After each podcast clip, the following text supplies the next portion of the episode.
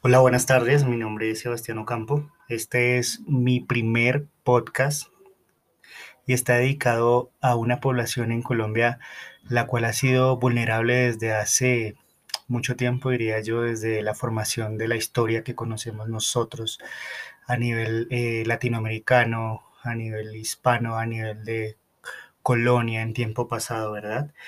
Estoy hablando de una comunidad llamada los nativos, eh, este podcast está dedicado a que las personas eh, tengan una desaprensión total de esa historia que conocemos, de esa, ese sentido de pertenencia, em, digámoslo así, popular, ¿verdad? Este, estoy hablando de algo supremamente complicado, diferente, pero de verdad que trata de unas cosas eh, que el término es decolonial. De colonial tiene que ver con ese término al que Walter Miñolo, Ticio Escobar, eh, la revista Mauta de Perú, en sus momentos de las vanguardias latinoamericanas, eh, trataban de ver y de reformularse la historia de la cual se había construido a favor de unos en discriminación de otros, ¿verdad? Entonces, eh, ese es el término de hoy, de colonización un término bastante bonito, ¿verdad? Pero bueno, hoy también tiene que ver mucho con, con algo que es eh, los nativos Misak.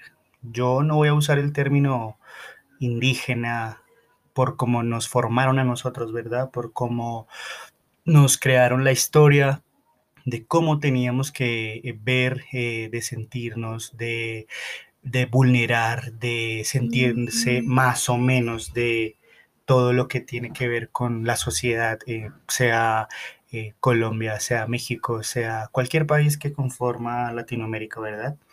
Entonces, hoy quiero tocar a los MISAC de una manera, diría yo, favorable, en un sentido de, de darle posición a lo que están haciendo hoy en día ellos, removiendo la, las esculturas, ¿no? De estos personajes a los cuales se les atribuyó un sentido de historia de grandeza, de pertenencia, de libertad, de, de que se le atribuían grandes cosas a favores y en realidad no, no, no lo son, ¿verdad? Entonces, este, nosotros crecimos que, viendo que el descubridor, que era Cristóbal Colón, que quién era esta persona, ¿no? De cómo se nos formuló a nosotros eh, ese sentido de conocimiento con una historia de geografía, de las ciencias sociales, de la teología, de todo lo que tenía que ver, ¿verdad? De referente a, a esta parte de la península ibérica y todos sus descubrimientos, ¿verdad? Pero bueno, eh, los MISAC eh, en Colombia eh, son una comunidad nativa que están ubicados en el departamento del Cauca. Son Misak o guambianos. Tienen una palabra bien bonita para decir que el Nu Nachak es el gran fogón. El gran fogón para ellos es la congregación de ciertas comunidades de ellos que se han ido haciendo a lo largo y ancho del territorio del Valle del Cauca, del Huila, de, Nariño también, cierta parte, em, buscando también estos territorios para poder hacer de su vida una agricultura y encontrar eh, de cierta manera un, medio de vida, un medio de vida sano, ¿no? Eh, un medio de vida por el cual eh, puedan labrar su destino dentro de la agricultura y sus costumbres, ¿no? Entonces, perdón, hay algo importante ahí que es el, buen vivir.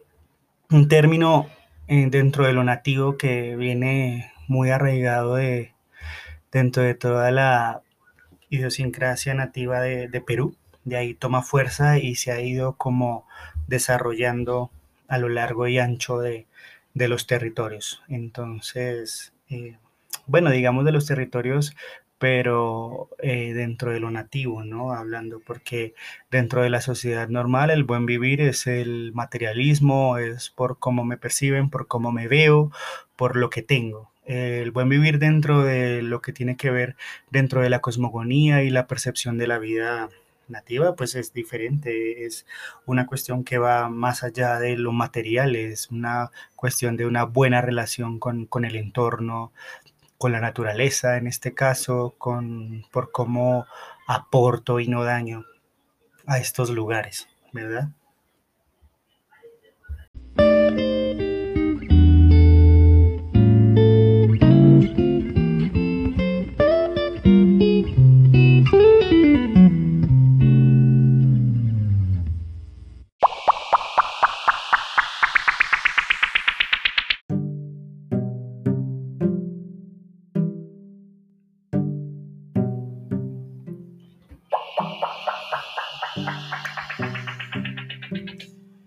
Bueno, y mientras este tema se va cocinando, por decirlo así, y poniendo en, conocimiento un poco de lo que socialmente de la idiosincrasia de nuestro país, eh, lo peyorativo, lo, lo transgresor que significa para alguien que lo llamen indígena, ¿no? Indígena, eh, que, que es un un Coyaimuno decimos muchas veces, o bueno, yo decía, ¿no? Hasta que tomé conciencia de lo que popularmente decíamos y realmente es dañino, es dañino para todo el mundo, para, para el que lo siente, para el que de verdad es doliente sin tener que haberlo vivido, para esa persona que es inteligente desde la distancia, desde el no habla, desde lo que tiene que ver con el cuidado de lo que se dice, desde ahí.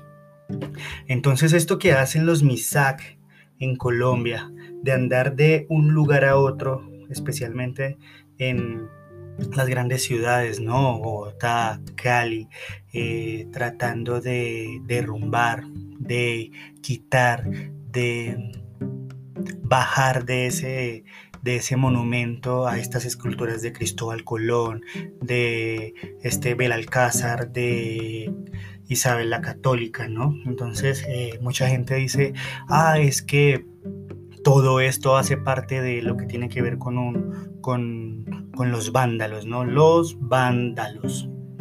Los vándalos tratarían de tumbar una escultura ¿Con qué fin los vándalos harían eso? Entonces uno se hace esta pregunta bastante interesante, diría yo. No sé si para ustedes lo es, pero para mí viene siendo importante y ha tomado fuerza a lo largo de los días porque era algo que me rondaba en la cabeza, ¿no?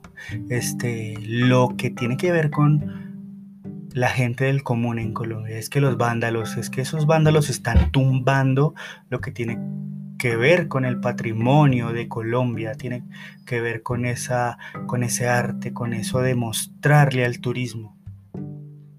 La realidad es que hay más esculturas de Colón por toda Latinoamérica que lo que puede haber en, en España, de la misma Isabel la Católica. Son muchas las réplicas, ¿no? Creo que nos hemos apropiado de algo que no nos toca, de algo que más bien nos vulnera. Entonces eso cuando los Misak tumban por dignidad, porque están aprovechando un momento de coyuntura política y social tan grande que está atravesando el país, que se atrevieron, después de muchos años, alzar su voz más de lo que lo habían hecho anteriormente, porque no es que ningún, ningún corregimiento de nativos hubiera intentado alzar su voz en algún momento, no, lo que pasa es que la clase política siempre ha timado todo lo que tiene que ver con, con lo social, con el porvenir, con el buen vivir del, común en Colombia. Entonces cuando uno ve todas estas cosas, entonces uno dice, ah, es que aparece, ¿de dónde son? ¿no? Mucha gente se preguntaría, ¿y quiénes son los MISAC? ¿De dónde salen? No, no, no es la primera vez que salen, no es la primera vez que son agredidos, vulnerados, matados. O sea, es que han pasado un montón de cosas, ¿no? Entonces, hay algo importante que quiero, a la, que quiero dar crédito también, es, eh, es a la curadora Julia Buenaventura. Eh, parte de, esa reflexión viene también de, ver eh, una entrevista de ella en una revista Esfera Pública, en los medios digitales, ¿no? Entonces, ¿por qué lo tumban? ¿Por qué tumban eso? ¿Por qué tumban una escultura? ¿Por qué tumban un bien patrimonial? Entonces nosotros podríamos considerar que eso es un bien patrimonial. Eh, un, Colón, una Isabel Católica, no. Yo creo que no. Yo creo que más bien era un bien patrimonial el tesoro Quimbaya, que fue donado a la reina de España en la época de 1890, 1895, ¿cierto? Entonces, por un presidente colombiano, la verdad que pues uno no, uno no le cabe en la cabeza que anden regalando eso, que sí es un bien patrimonial, el tesoro Quimbaya, el famoso tesoro de muchos kilos, hablando en, materia prima, son muchos, son, no sé si son como 90 kilos de oro, la verdad. Entonces uno viene armándose una cuestión de, de orgullo y valentía y entonces yo le hallo la razón a los MISAC. Yo digo, sí, están en lo correcto porque si a ti te han pisoteado, vulnerado, dañado, corrido, asesinado, eh, es, que, es que han hecho tantas cosas con los nativos que no hay palabras para expresarlo. Entonces más bien eh, es eso, es eso, es eso de, darle la razón a, un, grupo de personas que son miles de personas, ¿no? No son, no, son 50 ni 100, son miles de personas las que han sentido eh, ese desosiego y esa cuestión de, que el país se ha centralizado en las capitales y solamente las personas que se han formado dentro de una educación de lo que tiene que ver en el mundo actual son personas. De resto nadie es persona, ¿cierto? Entonces en ese orden de ideas, los gobiernos han olvidado cuáles son sus prioridades. Han tildado de tantas cosas a, a un grupo de personas que no tienen la culpa, no tienen la culpa que dentro de sus saberes y sus costumbres ancestrales, dentro de sus cosmogonías, dentro de su manera de vivir, eh, no opten por irse de las tierras suyas a una ciudad poblada a hacer lo que comúnmente se hace, ¿no? Ir a trabajar de cierta manera, serle útil al capitalismo.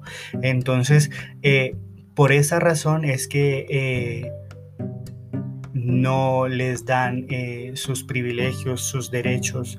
Eh, es cierto que nadie es perfecto, ninguna comunidad es perfecta, pero en la Biblia dice que el que esté libre de pecado que lance la primera piedra, ¿no? Entonces, no son vándalos, no son delincuentes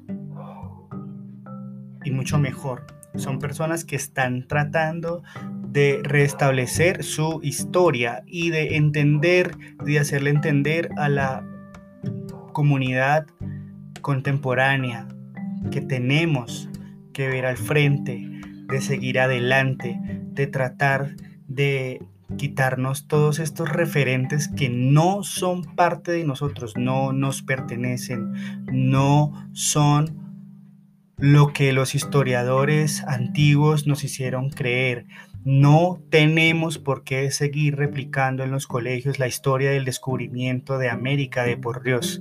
Es en serio, no podemos, porque es una cuestión muy importante. Es importante que la gente aprenda a reconocer lo verdadero a nosotros.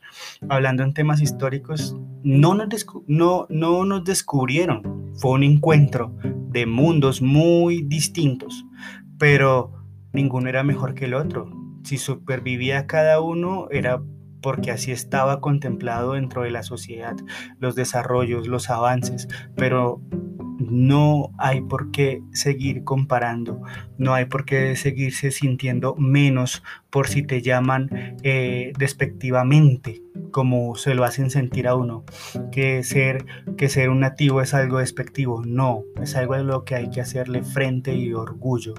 Todos creo yo que en algún momento o tenemos o tendremos algo en común algo que puede ser a favor, puede ser una empatía, puede ser consanguinidad, puede ser práctica cultural, pueden ser tantas cosas, pero no podemos seguir replicándolo, no podemos seguir dejándonos de tratar de esa manera, en serio.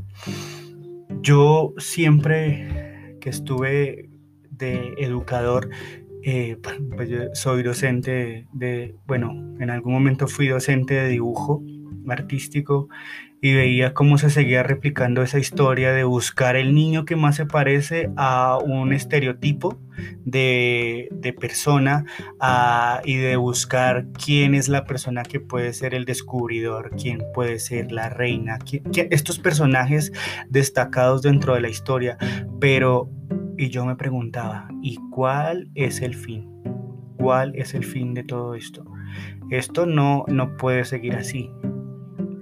Entonces, la historia tiene que cambiar, tiene que cambiar la manera en la que se formula todo el cuestionamiento de las ciencias sociales y de la historia en Colombia y en Latinoamérica. No solo, no solo de mi patria, no, tenemos que cambiar ese concepto de, de lo que tiene que ver con, con representar. Representar para hacer preguntas o para tildar, para seguir enmarcando a personas dentro de un estereotipo caducado, eh, mentiroso, hiriente.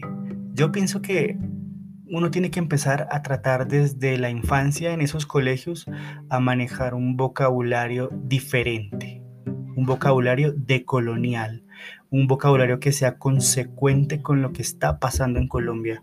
Eso tiene que verse en la educación, en el arte, tiene que verse en aspectos sociales activos en centros eh, culturales. No podemos seguir aplicando eso. No, no se puede, señores. No se puede tratar de, de, de seguir en la época de los títulos nobiliarios, donde los pequeños propietarios son los dueños de la tierra. No, eso no puede ser así. Eso tiene que cambiar. Tiene que cambiar desde el momento en que Colombia está derrumbando esos monumentos a esos próceres.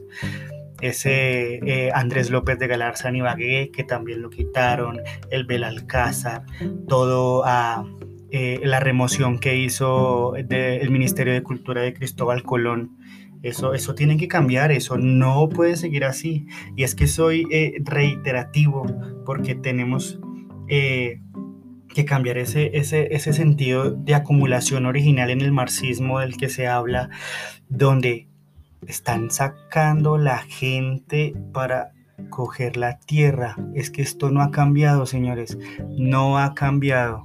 No ha cambiado en ningún lugar donde una persona es dueña de miles de hectáreas, donde son terrenos baldíos, donde están los hacendados, ¿sí? Los terratenientes.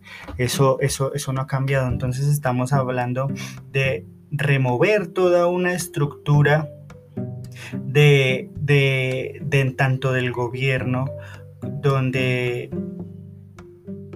lo importante es entender que nos quedamos con la cultura del saqueo.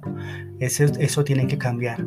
Nos saquearon todo el tiempo y esto suena a, una, a un discurso mañé, pero es que actualmente los políticos lo siguen haciendo. Entonces, esto fue una cuestión de me monto al poder, saqueo, soy la cabeza y voy a seguir adelante, saqueando, de reprimiendo, entonces, esta postura donde eh, hay un, grupo de concentración de tierra, del capitalismo, desde lo privado, donde las personas son esclavos, donde se está removiendo la población, se hace desplazamiento forzado, se asesinan personas. Esto es lo que los MISAC están dando por, por hecho, señores, debemos cambiar. Debemos cambiar la manera en, en que se plantean las cosas. Miren lo que pasa en Colombia, miren lo que está pasando actualmente eh, en Cali, eh, esa cuestión salvaje donde se vulneraron todos los derechos humanos, la libertad de prensa, porque ya no hay derecho a, la libertad de prensa. Apagaban los wifi de la ciudad, la red wifi, el internet, al, al internet me refiero, para tener la gallardía de salir a la población y de manipular los medios y de dejar descomunicada a la población. Eso no, eso, eso, eso no es de un gobierno. Entonces, si volvemos a todos estos temas, entonces la práctica tiene que cambiar desde los centros educativos, la práctica tiene que ser distinta desde cómo se ha manipulado la historia. Siento que toda la historia de política, de sociedad en Colombia se está eh, visibilizando, ¿verdad? Entonces, eh, a todos nos ha tocado ver todo lo que ha ocurrido por estos días, que ya prácticamente son dos meses de paro en Colombia, ¿verdad? Entonces, empezó el 28 de abril a 28 de mayo, un mes, 28 de junio, eh, claro que se ha disipado de cierta manera y se ha configurado de una manera distinta al paro, pero sigue el paro, siguen las ganas de, dejar en claro que no está bien, que no está bien lo que sucede actualmente, de que las cosas tienen que cambiar. Y es que es una población joven, joven, oigan bien, es joven. ¿Por qué, porque en Colombia ha resistido tanto este tiempo de, de, lucha y de resistencia? De, ya no se trata de resiliencia, eso de resiliencia de lo que hablaban en la pandemia, de que tenemos que ser resilientes, no, eso es una resistencia que se volvió activa, que se volvió... Eh, llena de, de, concepto de lucha claro, positivo, y eso es importante que lo tengamos claro, porque ahí es donde viene algo importante. Mucha de esa gente que está luchando ahora eh, es gente que no tiene un proyecto claro porque no hay las maneras de que lo tengan. No hay los medios para poder desarrollarse dentro de los sueños de cada persona. No hay trabajo, el acceso a la educación es limitado, no hay los recursos para uno poder seguir su proyecto, ni saliendo del colegio el que lo ha hecho, ni saliendo de la universidad el que también concluyó ese proceso.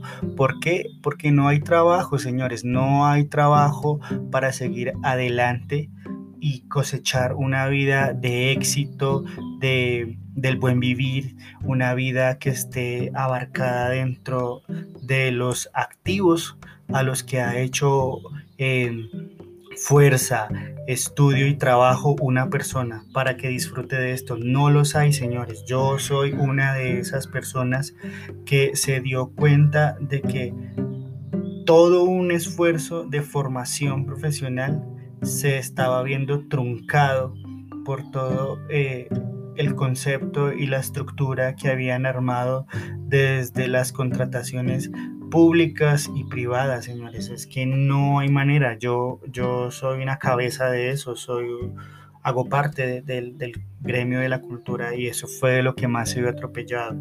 Entonces, removiendo todo este concepto de ideas de personas, de próceres, de todo este imaginario colectivo en la sociedad, primeramente colombiana, segundamente eh, puede ser de Latinoamérica, tenemos que cambiar, tenemos que ser parte de nosotros mismos, ser parte de la hora, vivir nuestro presente, ser fuerza activa de lo que está sucediendo.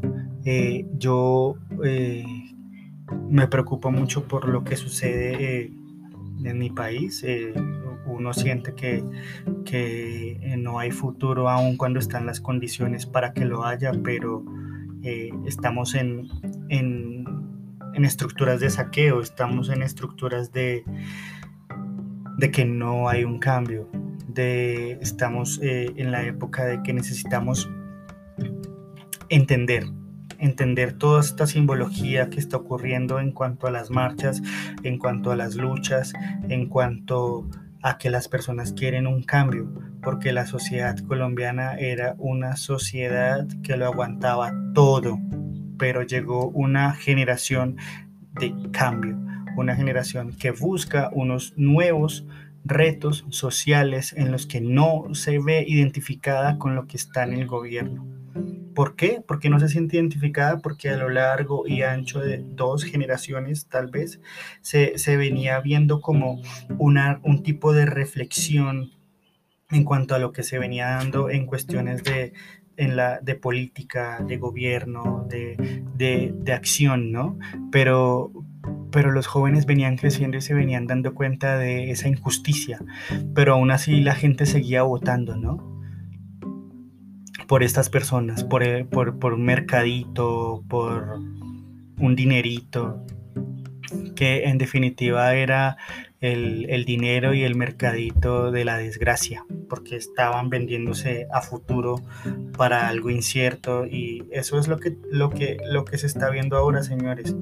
Es época de cambio y de replanteamientos de todos los sentidos, es época de tumbar esas figuras milenarias que están montadas en esas sillas perpetuadas y verlo de una manera diferente, montar gente que de verdad tenga sentido comunitario, montar la palabra líder, una cosa grande que le queda a las personas de nuestro país, a nuestros dirigentes. Les queda grande la silla, señores, les queda grande entender cómo funcionamos nosotros los colombianos, de que solamente funcionan de manera centralista, privada, extractivista. Entonces, todo esto que estamos hablando tenemos que cambiarlo. Entonces, removiendo esa estructura de que se montó a raíz del descubrimiento de América, del bicentenario, de todo esto que no fue más que a la larga y a las anchas un genocidio. Somos el fruto de eso, sí, señores, tenemos que aceptarlo. Somos el fruto de miles de violaciones, de genocidios, de todo tipo de inquisiciones que se hicieron injustas o justas. Sabrá la época en la que se hicieron, pero somos producto de eso. Nosotros no podemos juzgar ya, no, no, esto que estoy diciendo no es para que se haga eh, a que uno está en contra de la historia, señores, no, la historia ya fue la historia, lo que pasa es que la gente de, del hoy sigue en la práctica de esa historia y eso es lo que tienen que cambiar, las acciones ya no corresponden al momento de hoy al siglo XXI, al año 21, no corresponden. Corresponde un cambio a favor de la población en general. Yo no estoy diciendo que estoy en, en, contradicción de, de, la colonia. La colonia ya fue, la colonia hizo y deshizo. Yo no estoy viviendo de los remakes de, de los libros de historia y replanteándome qué hubiese sido si Pepito Pérez no hubiera llegado. No, no, no, nada de eso. Yo lo que estoy planteando es que las personas que están al poder, montadas por la población en general, están ejerciendo los mismos tipos de gobierno que se hacían anteriormente, señores. Entonces, desaparecer gente, eh, fusilar, si no estoy de acuerdo contigo, eh, te hago visible para que la gente crea que eres malo, te abucheen, te vas, te encarcelo, te exilio, de, tantas cosas, señores. Entonces, eh, es eso. tenemos que ser consecuentes y cambiar con la historia. ¿Vale? Entonces eh, yo doy por terminado y reitero, los MISAC eh, están haciendo una labor importante en la reestructuración simbólica, eh, en, en, la manera en la que se debe de entender todo el proceso.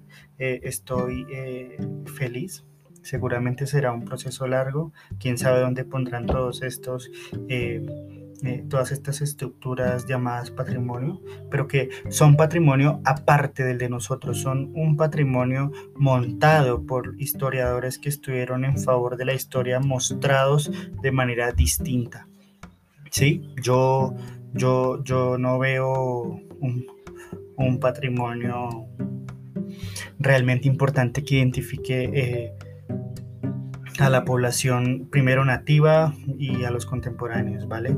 Entonces era todo lo que tenía que decir y espero eh, reflexionen con esto. No sé si les va a gustar mi manera de, de narrarlo, de decirlo, pero es, es, lo mayormente sincero y espero que puedan eh, comprender eh, de manera adecuada mis palabras y, y, de verdad que lo hago con el mayor eh, cariño. Esto es un programa que se va a seguir lanzando semana a semana. Este es mi primer podcast. Eh, lo hago no con fines de monetizar, sino con fines de crear contenido reflexivo, contenido sobre cuestiones de, las que me llenan a mí la cabeza de intentar comunicar a las personas, ¿vale? Y estoy eternamente agradecido y esperemos que, que, que, que tenga todo el tiempo del mundo, porque el amor lo tengo y para seguir haciendo este tipo de, cosas. Muchas gracias.